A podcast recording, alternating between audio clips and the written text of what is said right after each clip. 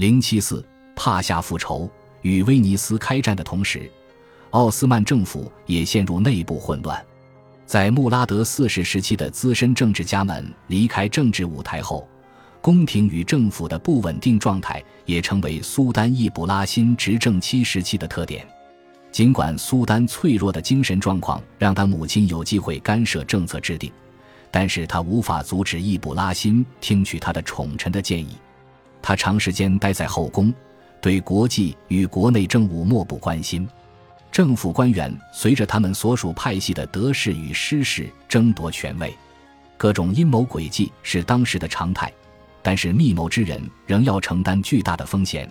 一六四五年起担任大维齐尔的萨利赫帕夏经常抱怨，认为苏丹易卜拉欣应该被废除，让他的儿子继承苏丹之位。结果他在一六四七年迅速遭到惩罚。虽然穆拉德四世进行了改革，试图让政府更容易征到他赖以生存的税收，但是国库再次空虚。各省持续的动荡也是不满蔓延至整个社会的表现。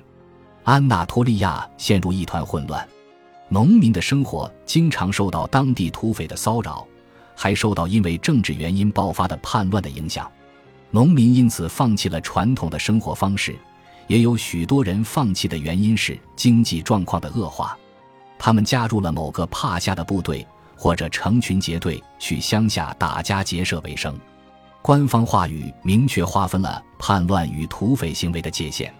帕夏首先被认为是奥斯曼人，而叛乱的帕夏则被认为是通过教育培养出来的统治阶层中偏离正路的人，除非他们证明自己非比寻常的顽冥不化。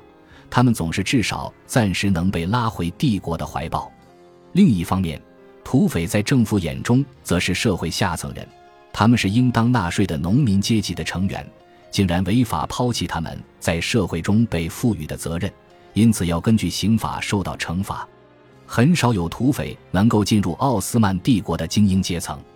叛乱的帕夏与土匪一样，会抢夺商队，压迫农民。反抗中央政府派来收税的官员，他们是当地人民又爱又恨的人物。他们给失业的人一个消耗精力的途径，也招募了许多有武器的年轻人。他们也是当时歌谣中的主题。这些歌谣或是规劝他们放弃无法无天的生活，或是鼓励他们要勇于跟权威碰撞。这些年，土匪头目里的代表是卡拉海达尔·奥卢穆罕默德。他趁着奥斯曼军队前往克里特，在17世纪40年代中期，跟着父亲卡拉海达尔成为土匪。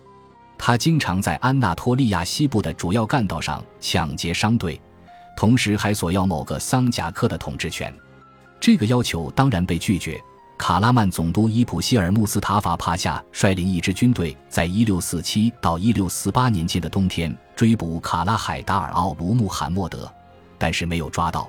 此后几次尝试仍告失败，卡拉海达尔奥卢穆罕默德最后还是被捕获，并于1648年底被绞死。和其他土匪一样，有人写了一首歌谣纪念他：海达尔奥卢，你还有理智吗？你怎么能背叛崇高的奥斯曼帝国？无论你在世上做了多少残忍之事，到最后一件一件你都得偿还。为什么你就不能平平静静过日子？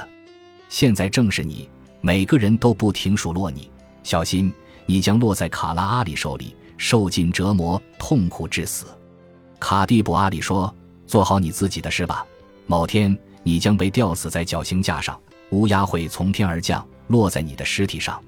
别以为你能嚣张到永远。”一六二三年，阿布哈兹的穆罕默德帕夏发动叛乱，是为了替苏丹奥斯曼被谋杀报仇。那苏赫帕夏扎德侯赛因帕夏叛乱的原因是他的总督权力受到诸多限制。西瓦斯总督瓦尔巴尔阿里帕夏在安纳托利亚领导了另外一起暴动，在周边诸省引发了混乱，可能进一步加剧了伊斯坦布尔的混乱。历史学家兼政府官员穆斯塔法纳伊马在半个世纪后编纂的历史中记载：一六四七年。伊斯坦布尔要求西瓦斯省为斋月规划好的庆祝活动捐献三万阿斯皮尔银币，但是跟城里的士绅商议后，瓦尔瓦尔阿里拒绝向当地纳税人征收这项额外的税费。随后，伊斯坦布尔又提出了其他要求，包括把伊普希尔穆斯塔法帕夏的一位妻子送到伊斯坦布尔。这项要求被瓦尔瓦尔阿里拒绝了，理由是一位穆斯林的妻子不应该被交给她的合法丈夫之外的其他人。最后，她不断累积的怒火促使她公开指责那些她认为要为破坏乡村生活负责的人。她甚至指责苏丹不参与国事，抱怨苏丹大权已落入他身边的女人手中，并准确指出总督和桑贾克贝伊的短暂任职时间就是一切混乱的罪魁祸首。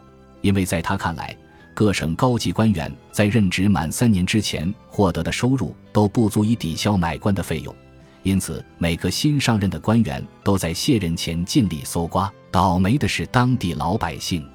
瓦尔瓦尔阿里帕夏宣称。为了国家的顺利运作，他要亲自去伊斯坦布尔表达自己的观点。艾弗里亚切莱比当时在埃尔祖鲁姆，他记录到，这个省的总督，他当时的资助人斯库之子穆罕默德帕夏收到了萨利赫帕夏被处死的消息，以及一个警告：在萨利赫帕夏去世五天后继任的新任大维齐尔，碎尸万段艾哈迈德帕夏想要他的命。并且决心除去许多他认为不顺从的总督。斯库之子穆罕默德跟他手下的官员认真讨论了这封信，并询问：如果他强取地方金库，然后躲进埃尔祖鲁姆堡垒里，像阿布哈西兹的帕夏一样当杰拉里，他们会如何反应？但是他没能把守卫堡垒的禁卫军赶出堡垒。此后没多久，艾弗里亚切莱比在埃尔金詹写道。瓦尔瓦尔阿里帕夏寄来一封信，在信里他提到，因为伊普希尔穆斯塔法帕夏妻子的事件，自己已经被免除西瓦斯总督职务。他已经和大批有权势的人在前往伊斯坦布尔的路上，其中包括另外七个省的总督和十一个桑贾克贝伊。瓦尔瓦尔阿里帕夏认为碎尸万段艾哈迈德是个恐怖的统治者，建议斯库之子穆罕默德带着手下和他一起去伊斯坦布尔。斯库之子穆罕默德欣然同意，并开始积极的准备。艾弗里亚切莱比却陷入犹豫不决的混乱当中，但他最关心的是随身携带的物品。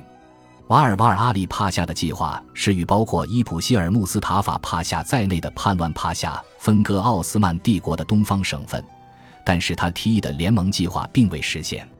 斯库之子穆罕默德帕夏。派艾弗里亚切莱比递送了一封信给正在阿玛西亚东南边扎营的瓦尔瓦尔阿里，警告他伊普希尔穆斯塔法是不能被信任的。接替伊普希尔穆斯塔法担任卡拉曼省总督的是科普律吕穆罕默德帕夏，他当时受命率领保皇派部队攻打瓦尔瓦尔阿里帕夏的军队，但是在他们动员部队之前，科普律吕穆罕默德被瓦尔瓦尔阿里生擒。没多久。伊普希尔穆斯塔法就率军赶到瓦尔瓦尔阿里驻留在安卡拉北方的营地，救出了科普律吕穆罕默德，并处死了瓦尔瓦尔阿里帕夏。艾弗里亚切莱比还来不及警告他伊斯坦布尔正在酝酿的阴谋，即他们命令斯库之子穆罕默德帕夏前去追捕瓦尔瓦尔阿里，就像他们曾命令瓦尔瓦尔阿里杀死斯库之子穆罕默德一样。艾弗里亚切莱比受到伊普希尔穆斯塔法的尖锐审问，不过他坚决否认跟斯库之子穆罕默德有任何密切关系，说自己只是刚巧通过这条路被卷进这场混战中而已。瓦尔瓦尔阿里帕夏写了一份诗歌形式的自传，详述自己的公仆生涯，包括自幼被少年征召制度招募的经历。瓦尔瓦尔阿里帕夏的双行诗是一份重要的材料。是极少数关于在奥斯曼帝国军队与政府阶层中任职的个人记录。一六零零年左右，他被苏丹艾哈迈德的官员征募，他们把惊慌中哭泣的我带走。我不知道我将面对什么。接着被送到伊斯坦布尔接受训练，以便日后进宫做仆人。在四年的准备后，他又进宫接受了十年的训练，后来成为苏丹艾哈迈德的训鹰人。在这个职位上。他有机会让苏丹对他印象深刻。一日外出狩猎时，苏丹恰巧向我走来，亲自从我手上接过猎鹰。他瞥见一只秃鹫翱翔天空，立刻放出猎鹰追杀，猎物被击中，落到平原。他在那时问我：“请告诉我，向我说你心里的愿望，你的期许，我负责达成。”我恳求道：“作为您身边的一位资深侍从，若您恩准，请许我随您上战场。”这是人们和之后继任的苏丹们变得亲近的开端，也是每一个被招进奥斯曼统治阶层的人的目标。霍金战役时，瓦尔瓦尔阿里帕夏随苏丹奥斯曼二世一同上战场，他得到的奖励是被任命为苏丹的骑兵。他也获得在大马士革省的土地，但是他十分不耻苏丹的部队在推翻奥斯曼时所起的作用，遂离开了骑兵部队。没多久。他被任命为驻埃及的禁卫军指挥官，一年后返回伊斯坦布尔，成为两个猎鹰训练部队的负责人。大约到1625年，他随时年轻的苏丹穆拉德四世狩猎时获得苏丹的青睐，成为一名骑兵指挥官，参加了1629到1630年间失败的巴格达战役。在那之后，他被任命为塞浦路斯省总督，这是他的第一个重要职位。令他遗憾的是，才半年他就被召回伊斯坦布尔。其后，他先后被任命为阿达纳、塞浦路斯、迪亚巴克尔和马拉什总督。一六三五年，他随同苏丹出征，夺回巴格达，因为英勇作战，获得了金钱和一件土耳其长袍为奖励。在前后三次战役中，沙和伊斯马仪的人被我以神的旨意打败。我把赢得的战利品献给我们的苏丹。为了表彰我的英勇壮举，沙赫穆拉德可汗赐予我四包阿斯皮尔银币和一件荣誉长袍。瓦尔瓦尔阿里在埃里温战役及随后的大布里士战役中获得了卓越的功绩，再次被任命为塞浦路斯总督。一年后，他又被调到在安纳托利亚西部的阿纳多卢省。一六三八年，他在率军攻击巴格达时受伤，并因此退役，被任命为卢米利亚省总督。苏丹易卜拉欣继位后，他曾短暂失宠，但随后被派往各省担任总督，依序示凡省、阿纳多卢省、阿达纳省以及介于伊斯坦布尔和安卡拉市之间的博卢桑贾克。由于自己和同僚必须忍受的频繁调动，他非常强烈地感受到理想已然破灭之。毫无疑问，这是他后来建议此类职务任期必须三年以上的原因。随后，他被派往波斯尼亚省担任总督，这是他离开约四十年的故乡。经过四十三年，我最终获得了我梦寐以求的目标，得到这至高无上的奖赏。我忘却了这个世界，整个宇宙。真主若将他的恩典赐予他的仆人，一个牧羊人，或许将苏丹的国土。不幸的是，瓦尔瓦尔阿里帕夏的自传在这里就结束了，定格在他死前三年的一六四五年。因此，我们只能猜测，让他奋力挑战政府权威的原动力到底为何。作为奥斯曼帝国总督，回到少小离开的故乡，使他十分骄傲。他光辉亮丽的从政生涯也充分显示，机会是开放给每个像他这样出身贫穷的农家男孩的。毫无疑问，这些男孩被迫与家人别离时，双方都很悲伤。但是少年征召制度似乎没有引起基督徒臣民太大的抗拒，看上去他几乎被视为臣民对合法君主应尽的义务，而不是暴君的非分苛求。但是到了十七世纪中叶，是需要而进行征募的特性，或许让他更加类似于强制征召男子服兵役的制度。当时许多西方国家都是用这种征兵制度。本集播放完毕，感谢您的收听。喜欢请订阅加关注，主页有更多精彩内容。